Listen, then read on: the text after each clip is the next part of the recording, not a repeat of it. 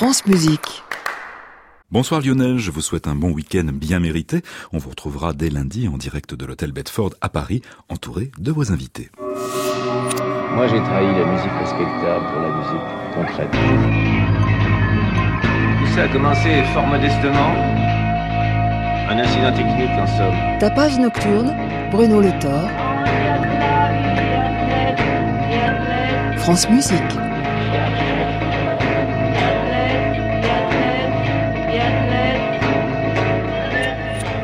Nous recevrons dans ce tapage nocturne Sylvain Lemaître, un percussionniste pour qui le mot confluence est sans nul doute une source d'itinéraire créatif. Mais c'est avec un nouvel instrument que s'ouvre cette émission, celui développé par Pusmus qui, depuis de nombreuses années maintenant, élabore de nombreux outils permettant d'inventer de nouveaux gestes musicaux.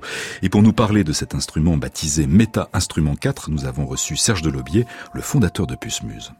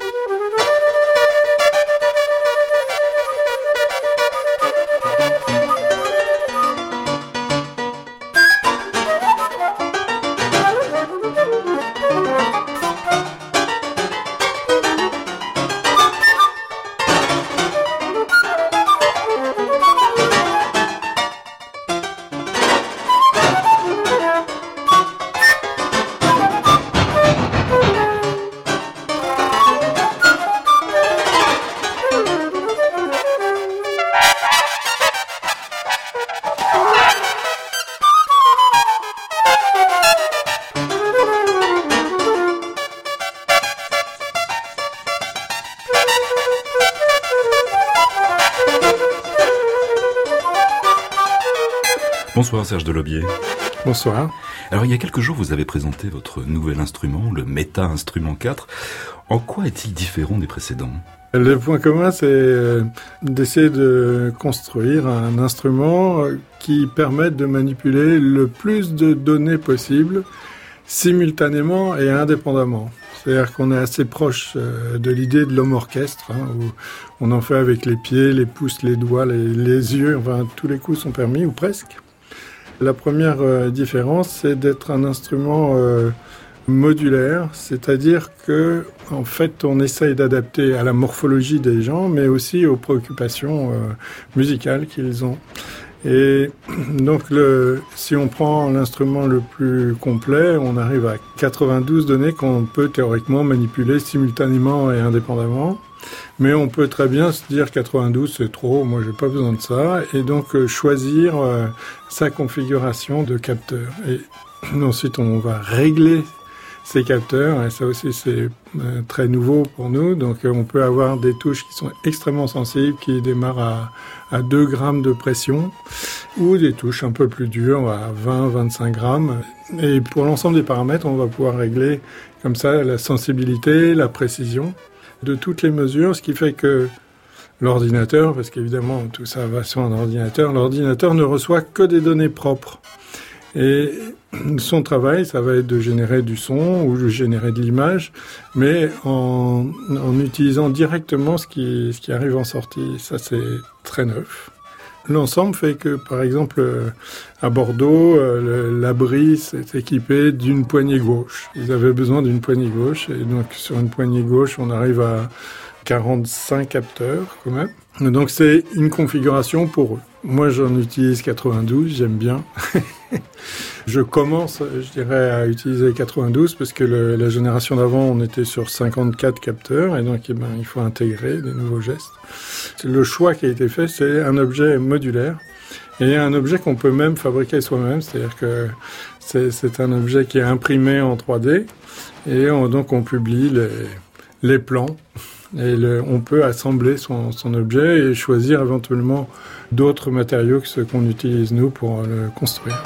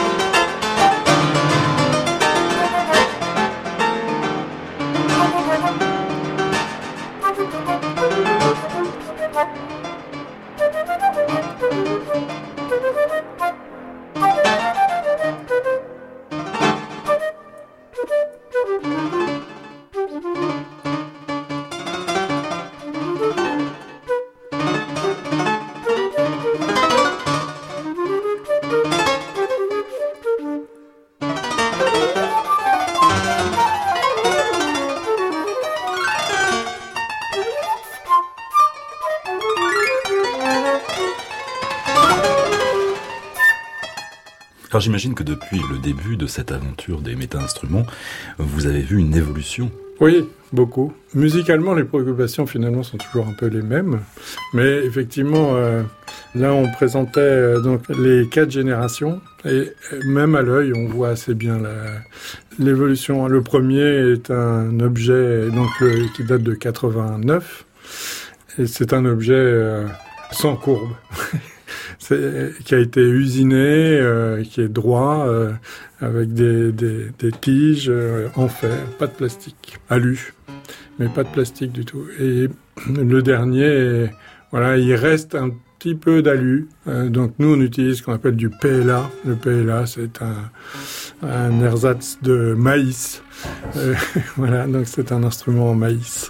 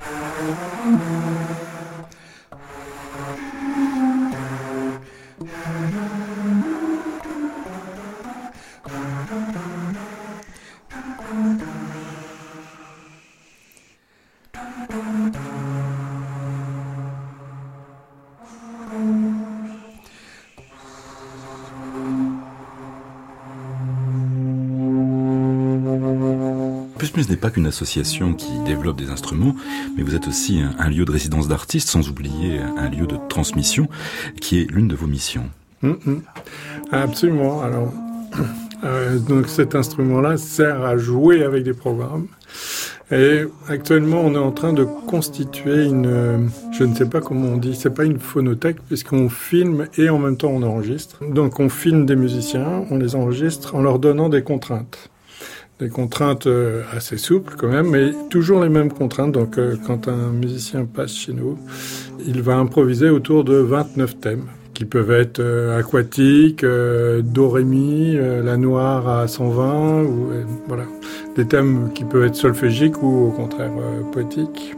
Enfin, quoi que c'est pas forcément contraire, mais bon. Petit à petit, on constitue une instrumenthèque qui peut être rejoué. Et donc, ce sont un peu des espèces de méta-œuvres qui ensuite peuvent être rejouées soit par des manettes de jeu, soit par des capteurs qui ont, qui été faits pour le méta-instrument, soit individuels, soit collectifs. Donc, tout ça se retrouve sur un site web. Et comme on appelle tout méta chez nous, euh, donc le site web s'appelle la Meta Library. Et donc on publie petit à petit. Donc là, il y a une douzaine de musiciens qui sont passés. Le dernier en date est Daniel Kenzie, euh, l'avant-dernier était Bar Phillips. Donc on essaye de choisir des musiciens qui ont une approche de leur instrument signé. Beaucoup de musiciens improvisateurs. Absolument, parce qu'ils doivent fournir 29 euh, improvisations.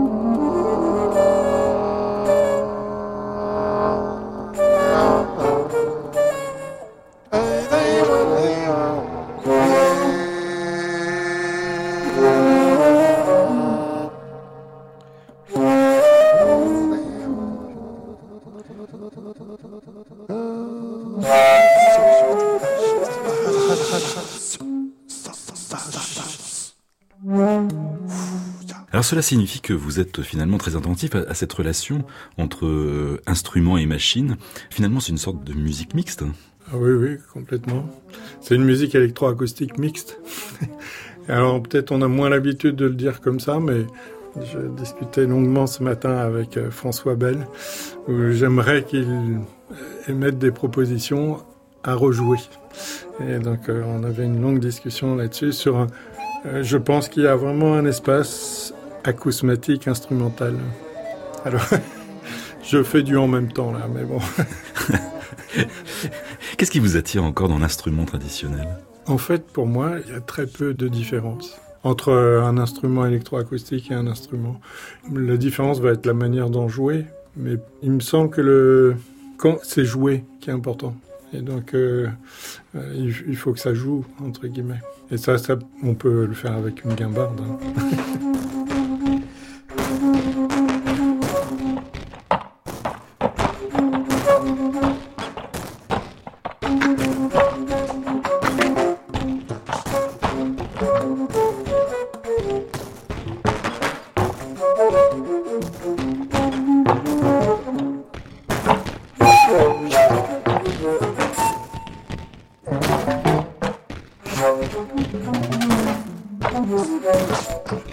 peu de projets, des projets de Puce-Muse et des vôtres. Développer cet instrument tech, bien sûr, et puis euh, l'instrument euh, qu'on appelle nous méta-instrument, on est en train de l'utiliser, de le démonter, hein, de prendre des modules justement pour les greffer sur des instruments traditionnels. Donc c'est un projet de recherche sur trois ans qui démarre là depuis quelques mois et qui pour moi a beaucoup de sens, c'est-à-dire euh, euh, ce qu'on va appeler euh, de manière un peu pédante l'instrument augmenté, mais je dirais qu'il y a un espace vertigineux de possibles et de richesses sur les instruments existants. Dès qu'on leur greffe quelques capteurs et un petit peu de savoir-faire. Donc je, je pense qu'il y a vraiment beaucoup à, à développer de ce côté-là. Et euh, donc on est en chantier dans différents conservatoires pour essayer de trouver des techniques simples qui ne sont pas effrayantes à la fois pour les profs et pour les élèves, et qui se mettent en œuvre facilement et qui en même temps euh, donnent tout le plaisir qu'on peut avoir des fois à redécouvrir son instrument métamorphosé. C'est un des gros chantiers sur lesquels on démarre aujourd'hui, c'est vraiment d'introduire des, briques euh, simples, économiques, qui permettent aux musiciens d'agrandir sa pratique. Merci beaucoup en tout cas Serge Delobier d'être venu nous voir pour nous présenter ce méta-instrument 4 et j'espère qu'on vous reverra avant le méta-instrument 5. oui, ça marche.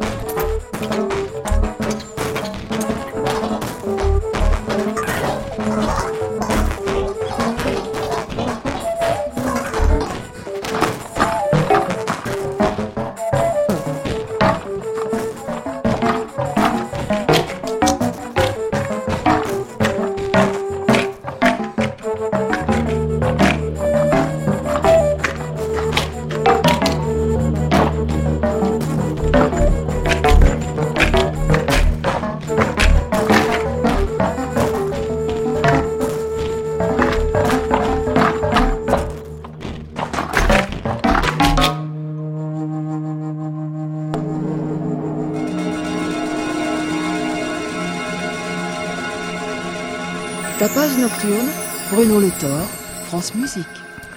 Ce qui surprend chez Sylvain Lemaître, c'est la multiplicité des chemins qu'il a esquissés. Des musiques anciennes aux musiques contemporaines, en passant par l'improvisation et les musiques traditionnelles, il a bâti des itinéraires uniques en cultivant la pluralité au sein de l'ensemble Kern, du trio La Soustraction des Fleurs ou de l'ensemble Saltarello.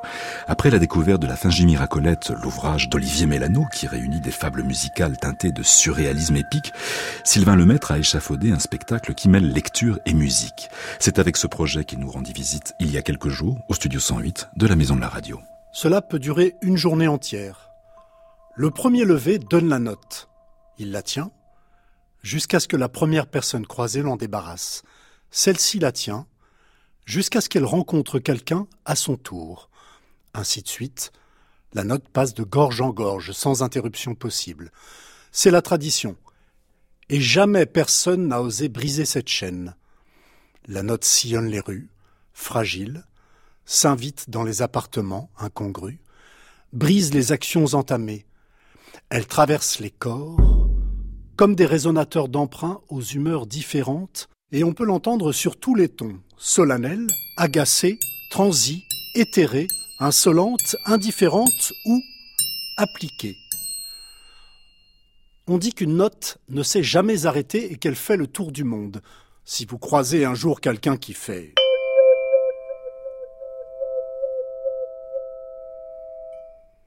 c'est sûrement votre tour.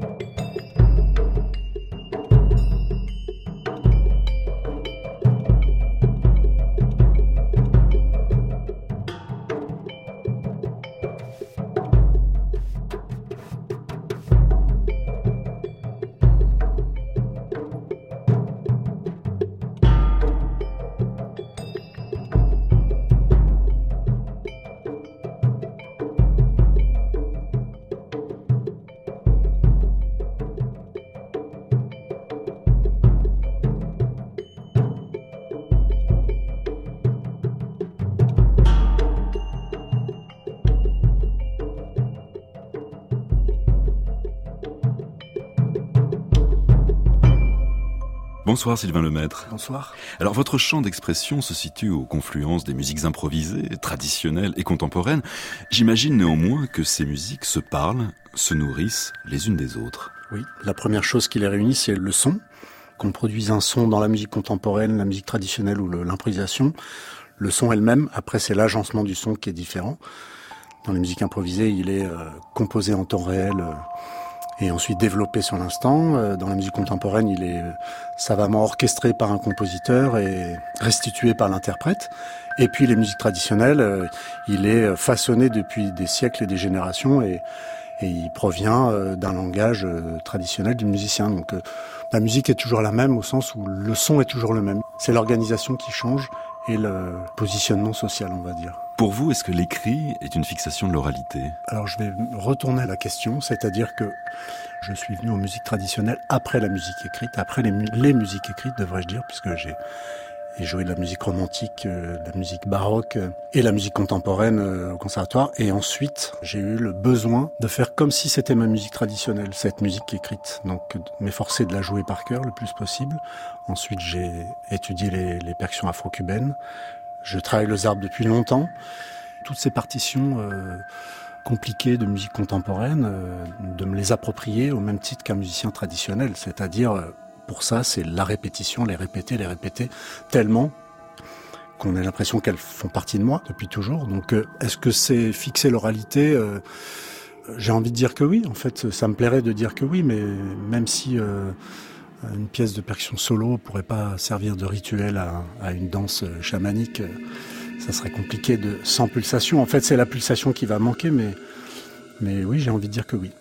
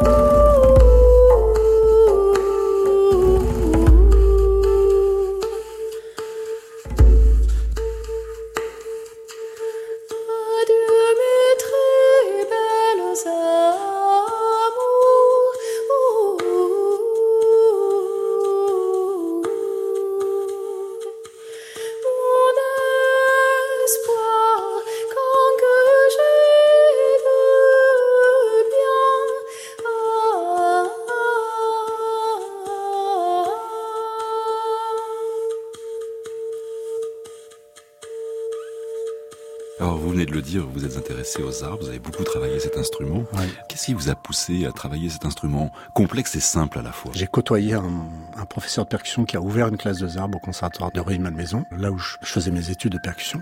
Et euh, je suis tombé dedans euh, un peu par hasard parce que j'ai pas demandé vraiment. Euh, il m'a pas demandé si on était d'accord, si j'étais d'accord. Il m'a dit bon bah voilà je joue du zarb, je vais ouvrir une classe de zarb, regarde ce que c'est. Et puis là, quand j'ai entendu l'instrument, j'ai dit oui, je veux faire ça.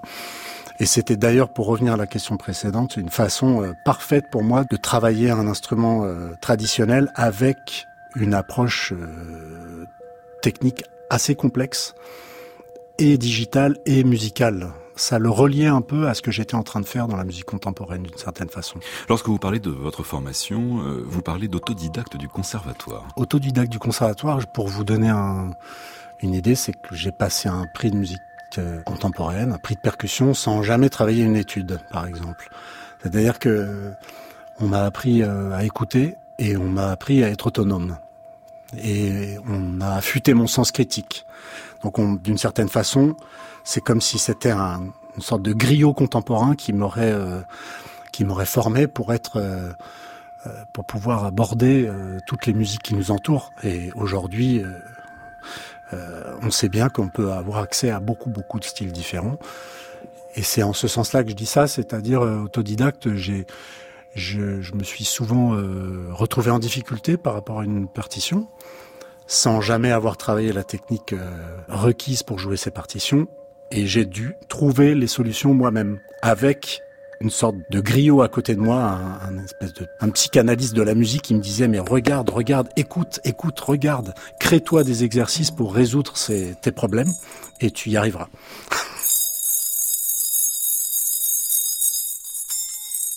Les cordes inextricables, une torture du roi Kouloud. Coupable, Froton Carpeau. Motif, à regarder ses pieds pendant le royal lâcher d'oiseau plat lors des dernières rencontres congratudinales de l'oiseau plat. Châtiment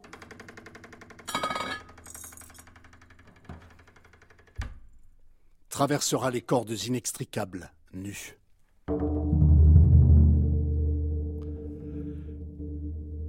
Une salle de résonance de 30 draps sur 30, tendue du sol au plafond, de moultes cordes en métal accordées par le roi lui-même selon son mode du jour.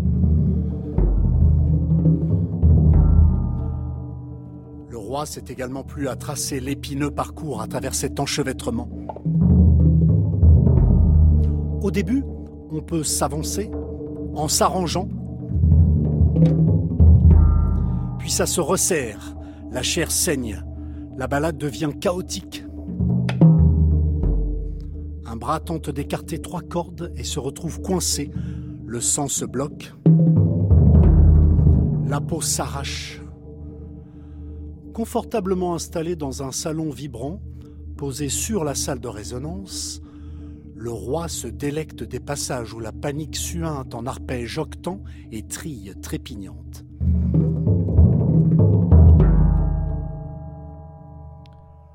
Le carpeau ressortira de la pièce écorché, étranglé, laminé. C'est que pour la musique, il faut un peu se remuer, disait maître Varnel.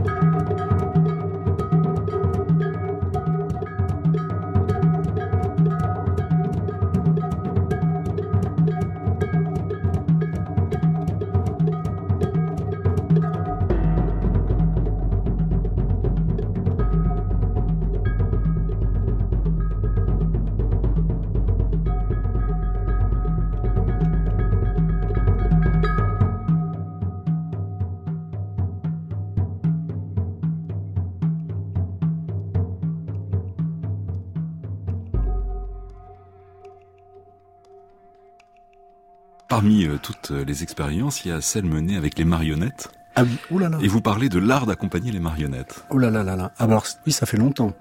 C'était avec Brice Coupet. On a tourné un spectacle qui s'appelait XY ou Ma main et ma boule. C'était une musique composée de par François Marillet. Et l'art d'accompagner la marionnette. euh, Ce qui m'a amusé là-dedans, c'est que Brice Coupet est un grand spécialiste de la gaine lyonnaise. La marionnette, c'est la main. Et c'est la boule fixée au bout de l'index qui crée le personnage. Donc lui, il a pas de baguette, il a une boule, mais sans baguette, et sa baguette, c'est son index. Et par moment, moi, j'utilise la main et l'index beaucoup, et je fixe entre l'index et la, tête, je dirais, euh, une baguette. Donc c'est un peu ça qui m'a amusé dans ce travail-là.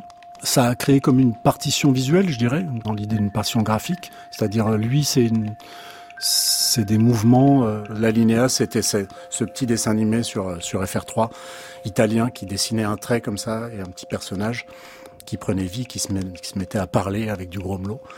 Et ça m'a beaucoup plu de, de suivre les chutes euh, de ce personnage, les élans et les, toutes les aventures de, de cette petite marionnette.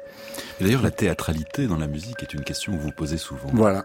Eh ben, tout le temps.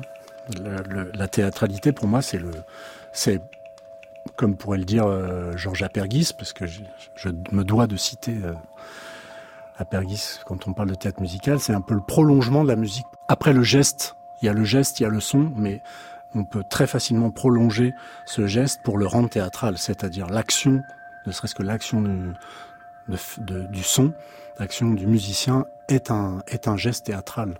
Après, il suffit de le... Enfin, il suffit. C'est- plus dans la tête quand on est spectateur de ça, c'est plus cérébral finalement qu'une situation théâtrale avec une action et un, un argument textuel. Dans ce que je fais, c'est euh, m'amuser de mon geste, le répéter, euh, aller au-delà du geste, quoi. C'est-à-dire le faire vivre les bras euh, comme si j'étais en train de, de faire des signes, comme et c'est aussi continuer à jouer, c'est-à-dire que dans la musique, il y a beaucoup de, beaucoup de joie, beaucoup d'humour, et, la théâtralité euh, me fait encore aller plus loin dans le jeu.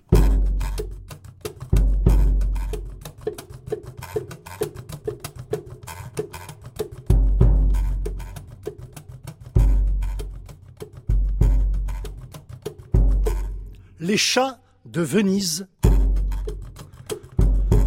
Après leur journée, les chats de Venise se rejoignent.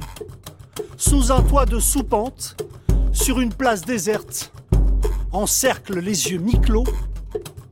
Ils se lancent dans de longues improvisations télépathiques. Télépathiques.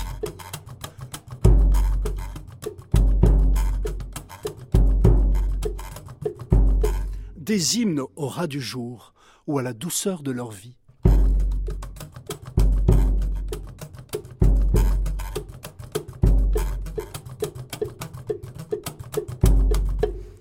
Les chats de Denise. Après être allé vérifier sur place, je suis en regret de vous informer qu'il n'y a plus un chat à Venise.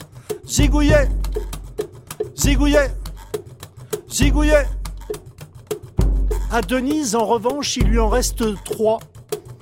Alors, après leur journée, ils se rejoignent dans le jardin ou dans un coin du grenier et encerclent les yeux mi-clos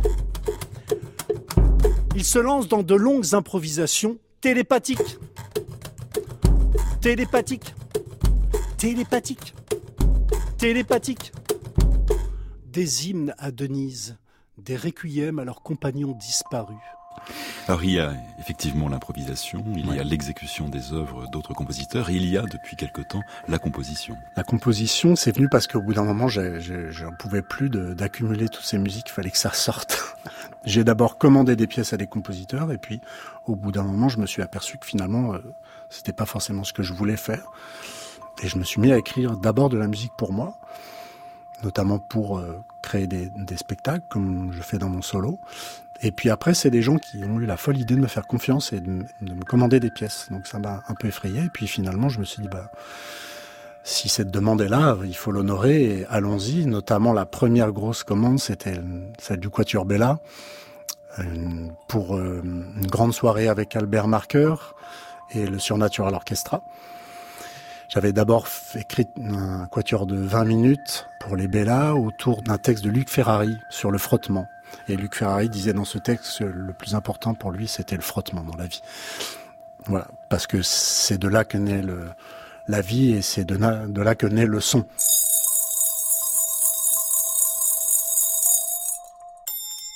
L'intestin flûte une torture du roi Kouloud. Coupable, satrape Fauvel. Motif Goba une mouche sacrée. Châtiment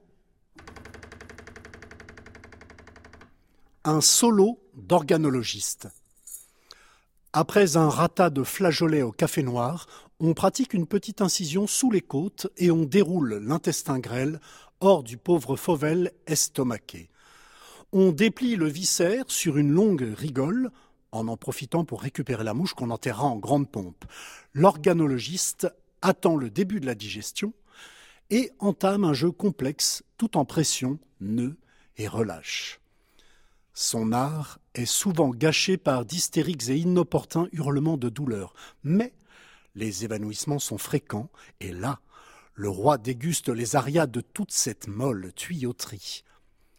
La musique, ça doit venir des tripes répétait sans cesse maître Varnel.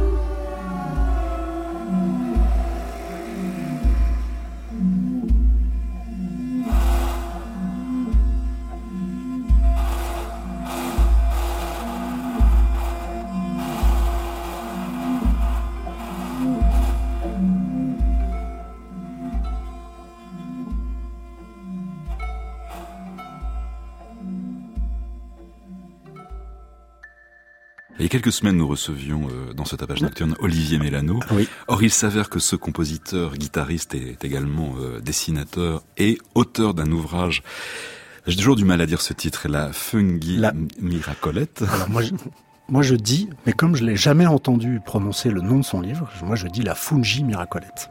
En tout cas, ça a trouvé un écho chez vous et vous en avez fait un, un spectacle appelé Sonore Boréal. Sonore boréal, ça vient d'ailleurs euh, du livre. C'est un texte que je ne, je ne dis pas dans le spectacle, mais c'est tiré de- du livre d'Olivier. Je remercie euh, vivement Jean-François Avrault un jour de m'avoir mis dans les pattes ce, ce Mais vous ne vous connaissez pas. On se connaît pas avec Olivier. Olivier, si tu m'écoutes, salut. On s'est envoyé des mails, on a essayé de s'appeler, ça n'a pas marché pendant un an. Euh, J'étais fou de joie de découvrir son livre. C'était très proche de moi, euh, de par la poésie qui s'en dégage, la sensibilité, le regard sur le sur les paysages sonores, le monde. Enfin, pour moi, c'était vraiment le, le livre idéal pour faire un spectacle de tête musicale avec de l'improvisation et, et, et du texte. Et donc je m'y suis attelé et, et puis ça, au début ça a pris une forme très ouverte où je lisais des textes et puis j'improvisais derrière très librement et puis j'ai commencé à structurer tout ça, à faire le choix des textes, notamment un fil conducteur. Tout au, au, au fil du livre, il y a ce procès du roi Kouloud qui est un musicien frustré par son, maître de musique et qui invente des tortures sonores tout le long du livre. Voilà. Et que je m'efforce de restituer euh, à ma façon euh, avec les instruments que j'ai réunis sur cette table. Cela arrive de plus en plus fréquemment. C'est comme une panne. Si j'en parle, c'est que j'ai moi assister à ce phénomène lors d'un concert. Le phénomène a duré à peine 4 secondes. Le son a cessé partout. Un silence total, tout s'est tu. La musique, mais aussi les chaises, mon voisin, la réverbération, le... J'ai cru à mon système auditif, jusqu'à ce que je vois mon interloqué, les gotantes même huettes. Cela semble se passer principalement dans les salles de concert. C'est très rangé à 5 même à la radio. C'est possible? U. Bi. Cui. T. Ubiquité. Si une oreille pouvait être simultanément dans tous les endroits du monde et qu'elle n'écoutait que les sons des aigus de montre, elle entendrait une masse sèche, l'éternité. Les claquettes électriques, une torture du roi Kouloud. Coupable, Akrekzuk Favol. Motif, écrasa une puce muse. Châtiment,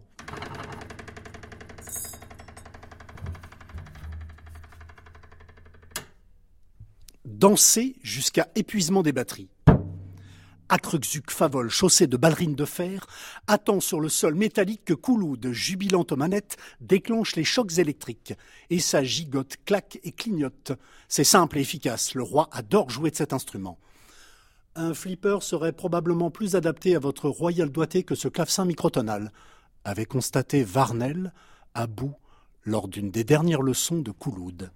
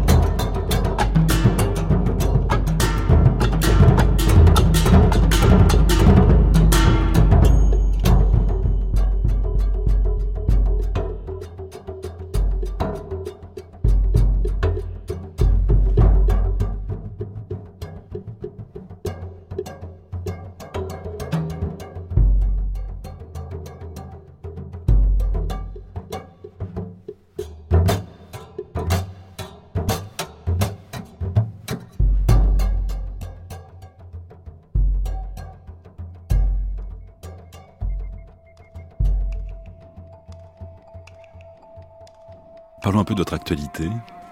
Elle, Vous êtes en euh, résidence euh, au- Oui, je suis en résidence à l'atelier du plateau, Mhm. dans le 19e, et je joue prochainement le 15 février en duo avec Benjamin Flamand, qui est un fameux euh, percussionniste, un peu comme moi.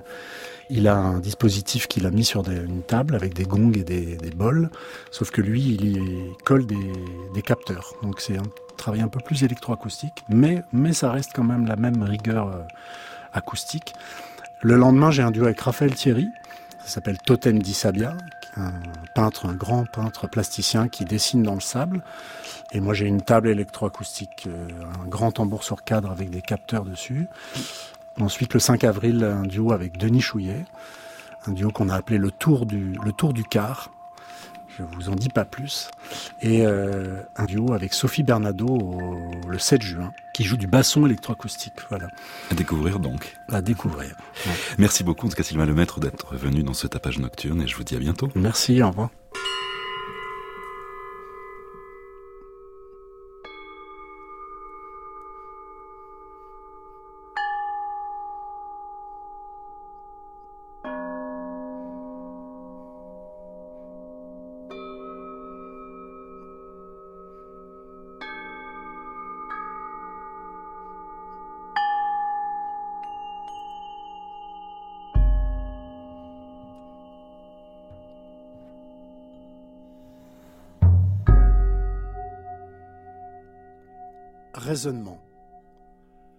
Il est entendu qu'un corps sonore mis en mouvement provoque une vibration qui va s'atténuant.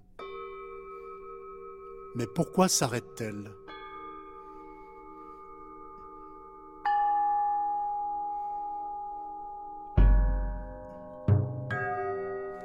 Tous les sons passés résonnent encore, extrêmement faibles, dans un décrescendo infini. On ne les entend plus, mais ils sont bien là.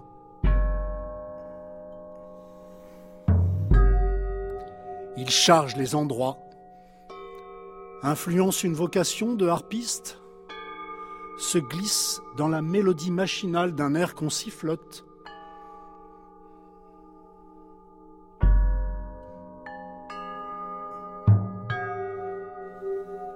Oriente les goûts, suggère des phobies.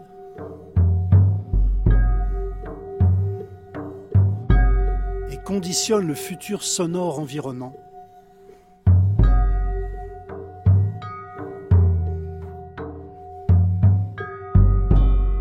Ces harmoniques fantômes, diapason des lieux,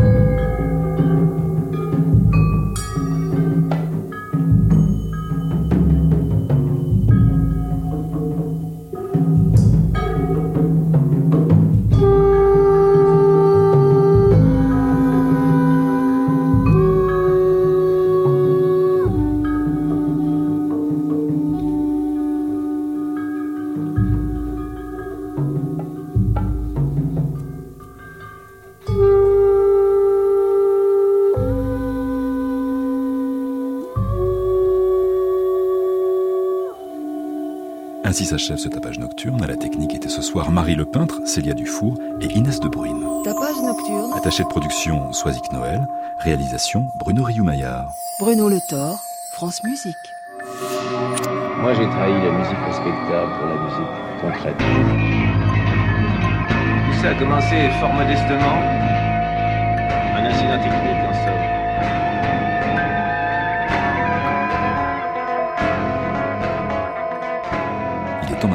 rejoindre Anne Montarou et sa création mondiale. À réécouter sur francemusique.fr.